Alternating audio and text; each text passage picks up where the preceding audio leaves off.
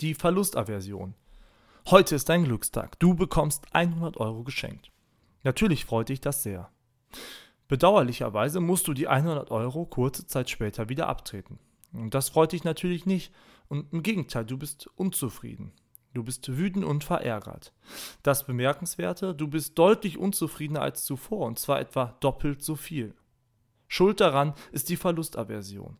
Wir finden es schlimmer, wenn man uns etwas wegnimmt, was wir vorher besessen haben, als dass wir uns über etwas Neugewonnenes erfreuen würden.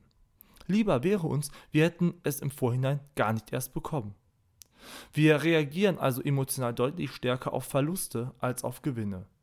Bei Gewinn denken wir intuitiv nämlich eher an einen Bonus, an eine Art Sahnehäubchen, beim Verlust eher an den Raub einer Existenzbedingung. Dieses Verhalten ist evolutionär zu erklären. Ausschluss aus der Gruppe, ein Fehler bei der Jagd oder anderweitiges Missgeschick ging einher mit dem beinahe sicheren Tod. Es musste also zwingend alles vermieden werden, was irgendeinen Schaden anrichten konnte. Heute hingegen leben wir nicht mehr in einer Jäger- und Sammlerumwelt und sind der Umwelt nicht mehr schutzlos ausgeliefert. Es geht heute eher um wirtschaftliche und materielle Verluste und eben weniger um falsche Jagdgewohnheiten. Wir müssen also keine ganz große Angst mehr vor der Verlustaversion haben und dennoch ist sie tief in uns verwurzelt.